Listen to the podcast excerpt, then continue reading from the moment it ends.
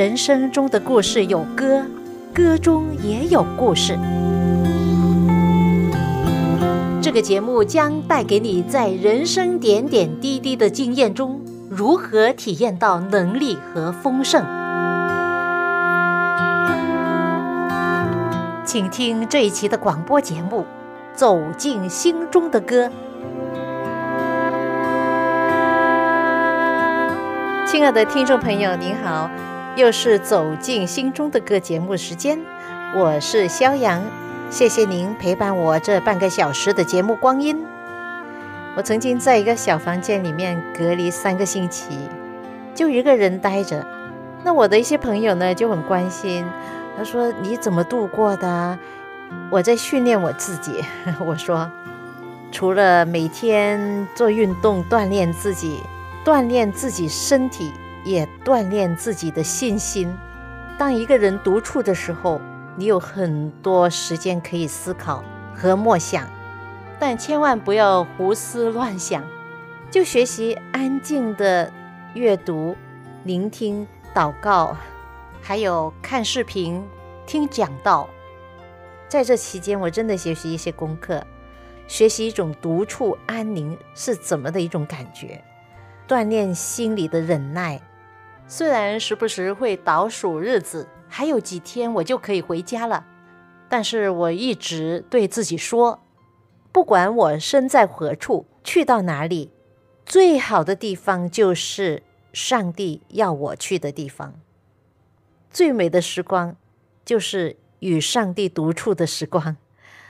从中我学习到，当心情不好的时候，千万不要做重大的决定，这样可以避免。判断失误，千万也不要在冲动的情况之下做出不理智的决定，而结果呢，为这决定留下很大的遗憾。最近有一位朋友，他跟我说，他说最近不太好，可能是自己过去的决定吧。她是一位女士，女人最怕的是什么？最怕的是嫁错郎啊，是吗？在这里，我也劝各位的年轻人，或者是你家里也有年轻人，你的亲戚朋友也是年轻人的话，千千万万要为他们祷告，为他们的配偶，为他们的婚姻祷告。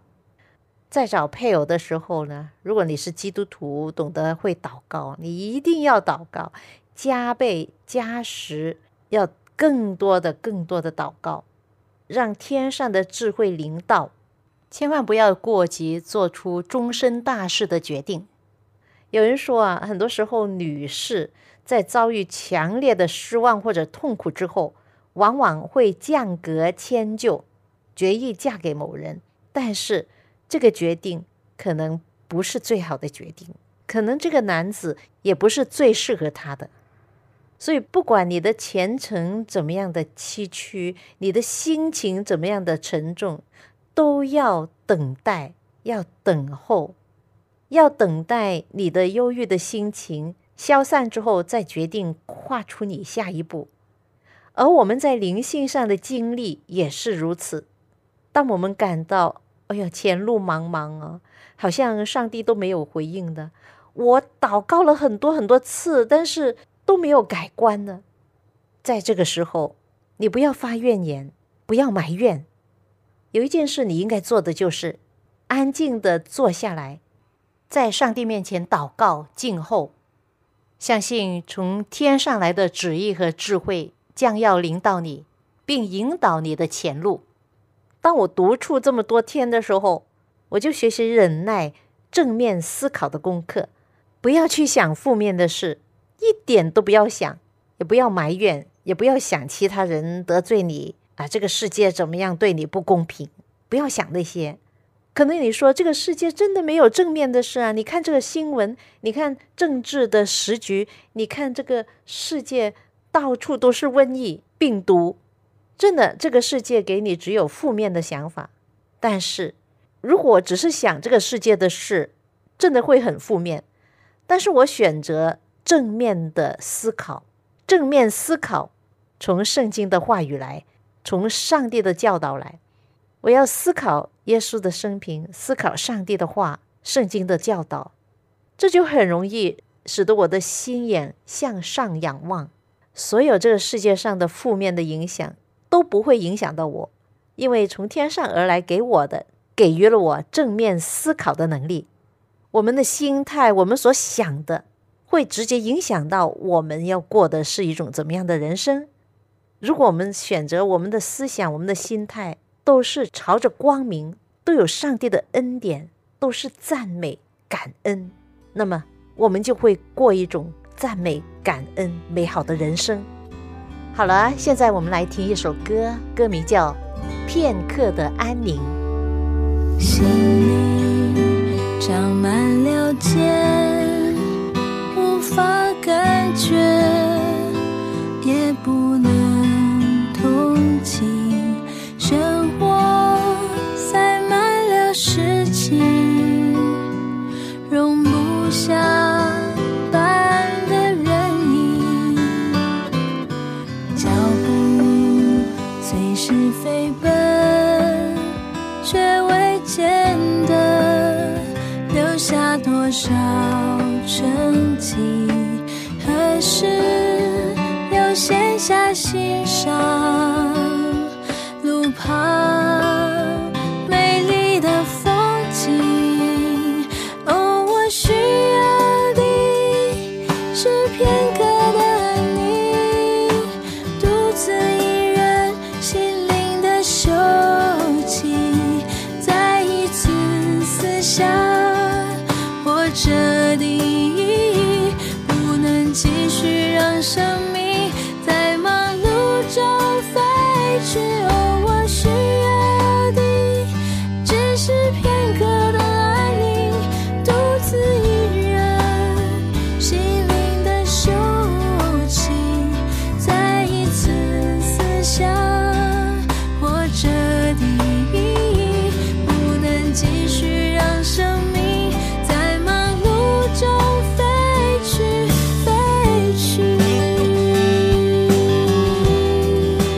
来自小杨创作诗歌的一首歌《片刻的安宁》，诗歌的作者和演唱都是小杨诗歌的创办人林婉容姐妹。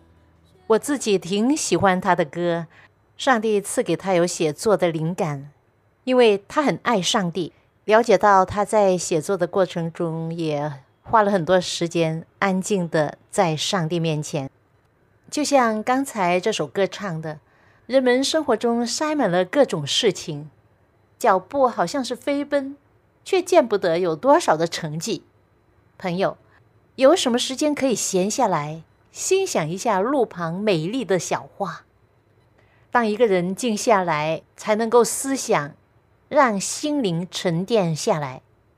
我就想在这安静独处的时间，不但可以做我要做的事，还可以做一些额外的事，比如说写写歌。做一些小创作，做一些视频等等。当然，我也会选择性的看视频。诶，今天我看到一个影片，采访一部纪录片的导演，他的名字叫杨华宇。这个纪录片名字叫《旷野之歌》。这个影片记录七十多岁的许妈妈受上帝的引导，到一个穷乡僻壤，就好像在一个旷野的废墟。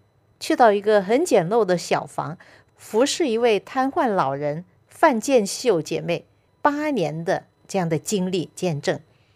这个影片获了两项国际大奖，包括二零一八年的五月，美国奥兰多国际基督教电影节中获得四项提名，并最终赢得了最佳纪录片奖。同年八月。在纽约州的水牛城的大湖影展，又获得了六项提名。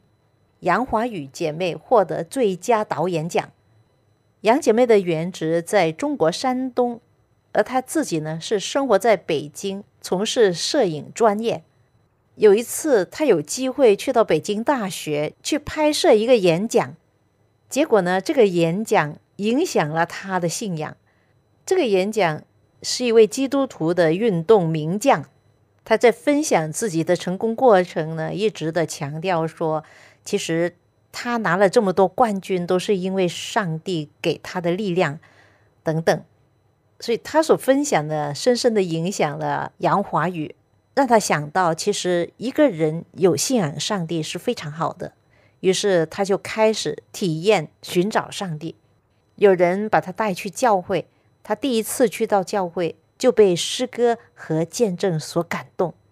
后来他就信了主，还很积极的把福音传给他的家人。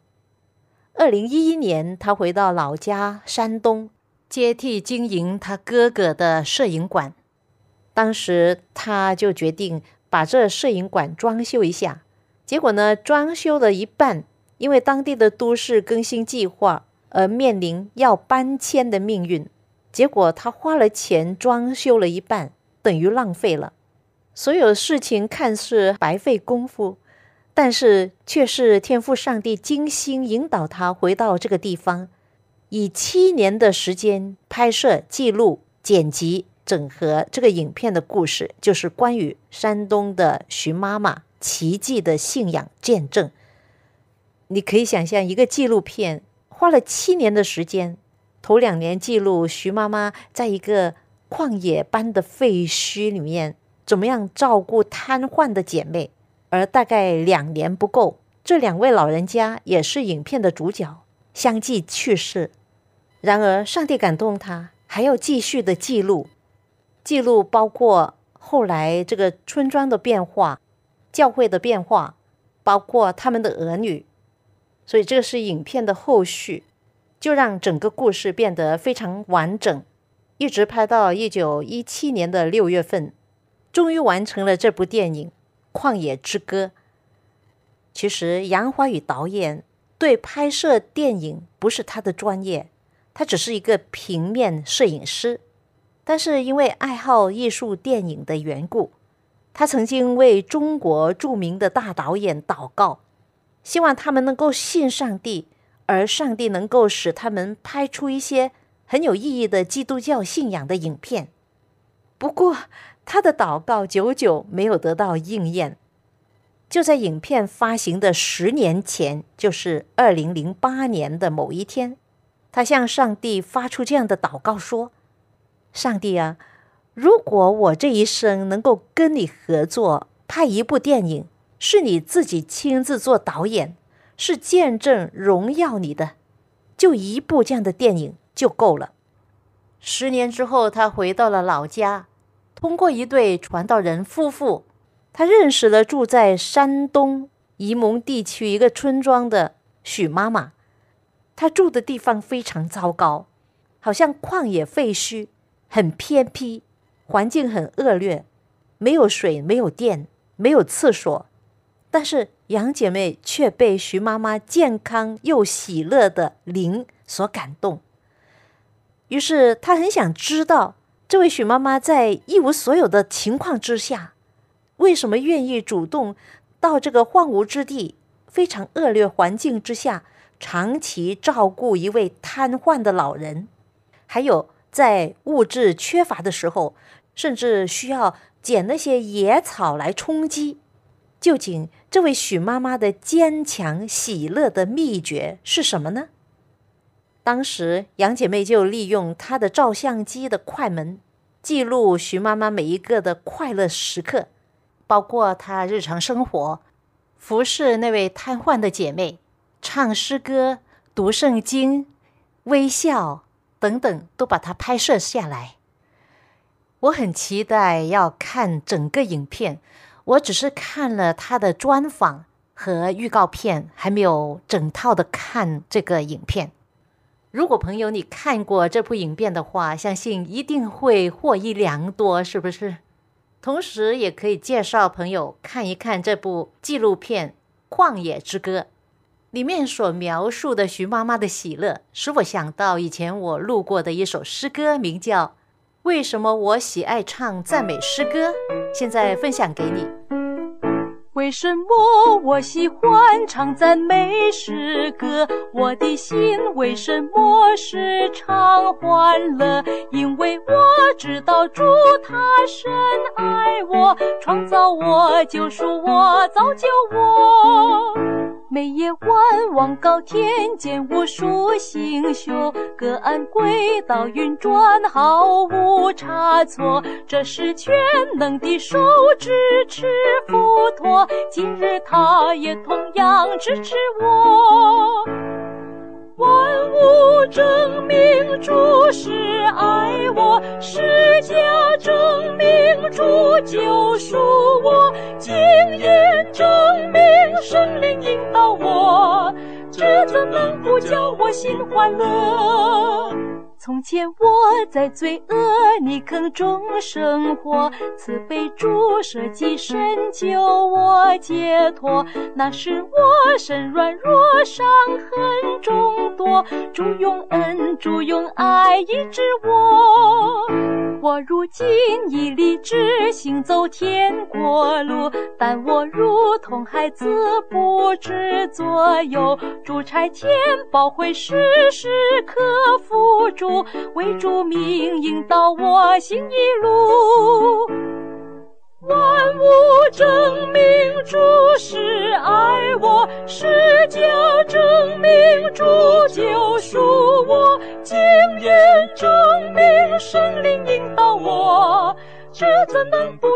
心欢乐？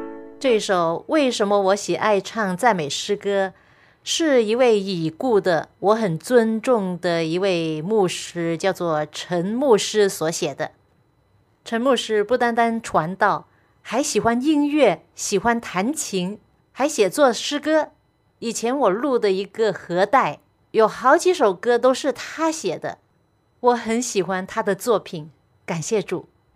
刚才讲到杨华宇导演。所制作《旷野之歌》这个影片的过程和经历，他从大城市来到一个简直是好像旷野废墟的一个地方，采访两位老人家，一位就是徐妈妈，另一位是徐妈妈所照顾多年的瘫痪的姊妹。虽然条件非常的恶劣，没有电，没有水，没有厕所，而杨导演凭着一颗热忱的心。要拍摄出最自然、真实的画面，于是他就跟徐妈妈一起住。徐妈妈的小房子没有屋顶的，只是用了胶布来盖着。当杨导演去到那里，头几天一直下雨，这小房子滴滴答答的一直漏雨。他们连忙用盘子来接水，晚上没法睡啊！你可以想象他们的生活是多么艰难。他开始怀疑是否上帝真的带领他来到这里，但是他却被徐妈妈的喜乐的精神所感染，真的生命影响生命。结果他也没有觉得怎么样了。在拍摄过程中，杨导演花很多时间祷告。有一次，他决定要禁食祷告七天，而且他要在那位瘫痪多年的姐妹那个破烂的小屋子里面进食祷告。不知道为什么，他就选择了这个最糟糕、最脏的地方。晚上的时候一片漆黑。最初的两天，他闻到的粪便的味道，使得他感觉很难受、很恶心。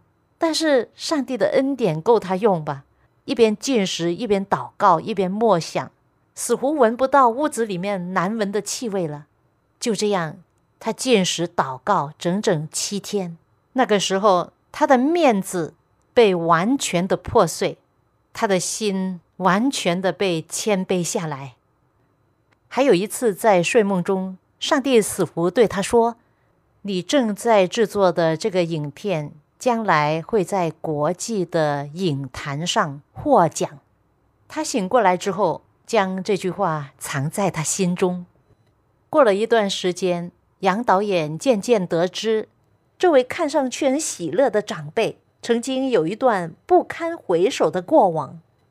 原来，徐妈妈六岁的时候，遭日本军侵略山东，她有四位亲人活生生的在她面前遭害。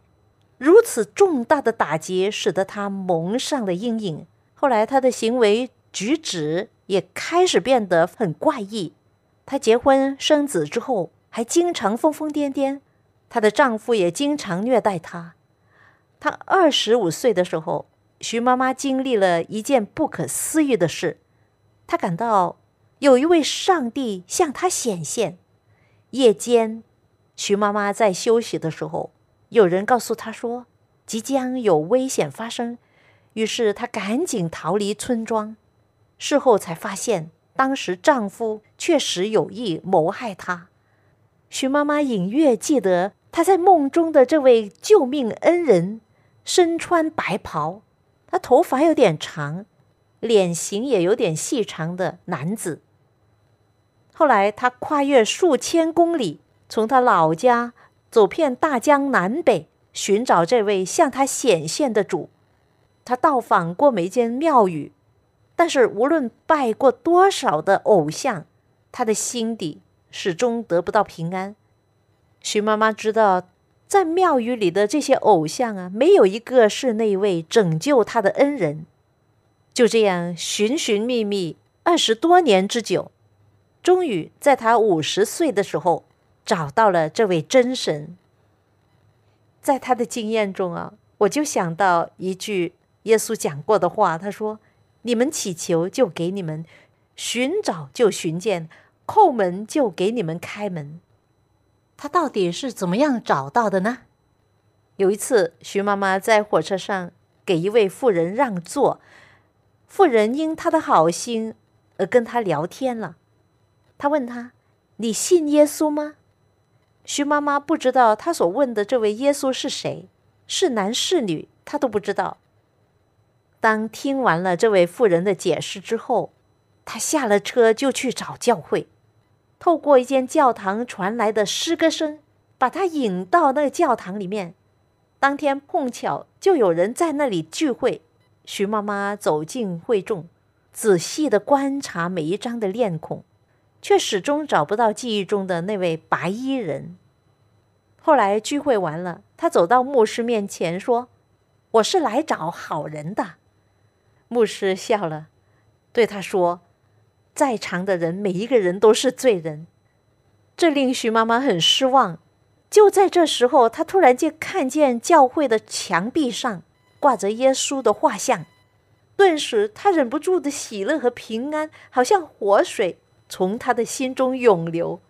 她笑了，她说：“我终于找到了。”徐妈妈对上帝真理的渴慕和追求，对她的生命带来翻转。他在教会受洗之后，接受了上帝的呼召，去到贫穷的农村去服侍被亲人遗弃。又微弱的生命，借此向他们传讲福音。徐妈妈没有世上高等的教育文化，却能够将圣经的真理讲解清楚。她的生命就好像一面镜子，能够照亮人民心中的污秽，带出痛悔更新的灵。经历上帝恩典满意的三十年，徐妈妈在二零一三年，她八十岁的时候安息主怀了。她睡了，因为她在地上的使命已经完成。杨导演就说：“原以为徐妈妈去世之后，这个故事就来到了尾声。但是后来，上帝感动他，继续记录那个村庄的改变以及徐妈妈结的果子。后来，那个村庄整体规划，那块荒凉的土地被开垦，变成了果园。徐妈妈的儿子也成为传道人。”这个部分又花了另外三年记录下来。其实啊，在拍摄整个过程之中，遇到不少的困难，也遇到不少还没有信主的人，他们的生命本来支离破碎。后来，上帝使用这个纪录片，其中最大的心愿就是叫罪人悔改。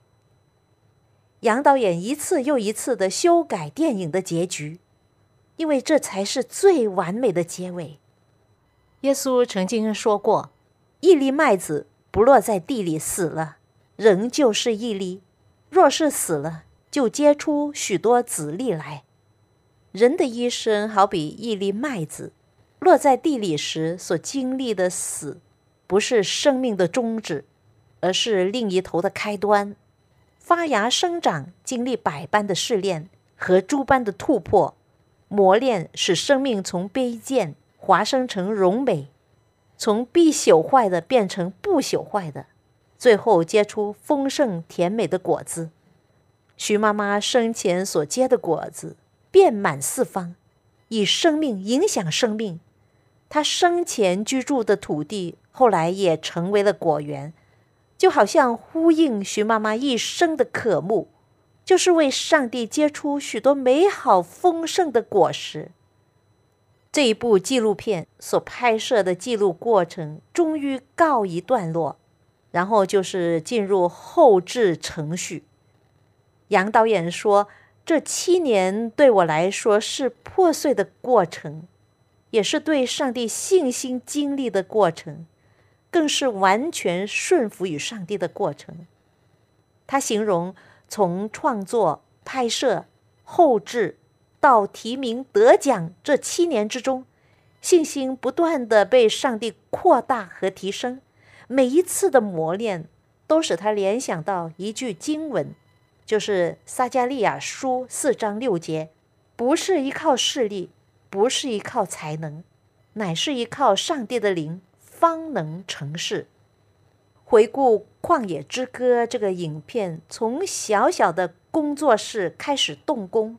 起初只有六千元的人民币资金，接着呢，杨导演他自己全力以赴的制作这个影片，基本上七年来都没有什么收入。但是无论在任何的情况之下，杨导演经历到，他说：“当脚踏入约旦河，水才会分开。”是的，信心需要经历熬炼。成就需要经过等候，但是只有一颗顺服的心，跟随上帝的引导，就能找到道路。好像诗篇一百二十六篇第五节说：“流泪撒种的，必欢呼收割。”杨导演相信，上帝既然亲手成就这部影片，就必定会亲自的使用它，来感动更多的人。但愿《旷野之歌》这影片不但成为宗教电影圈的见证，更能踏出艺术、电影、国家等各个领域，传遍世界各方，做世代的光和盐，为上帝做美好的见证，成为各地的祝福。圣经说：“我们成了一台戏，给天上的生灵和世人观看。”朋友，希望我们的人生就是一台戏。而导演就是天赋上帝，愿上帝的爱与你和你的家人同在。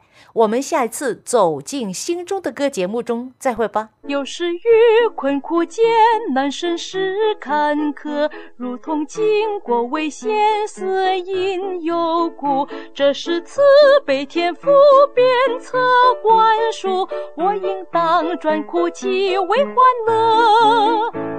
我快乐，音响起，祝福临。时候，升天使吹号筒，显现复活，与海火的心突起升天国，带龙面我尽情唱新歌，万物证明主是爱我，世界证明主救赎我，今天证明圣灵引导我，这怎能不叫我心欢乐？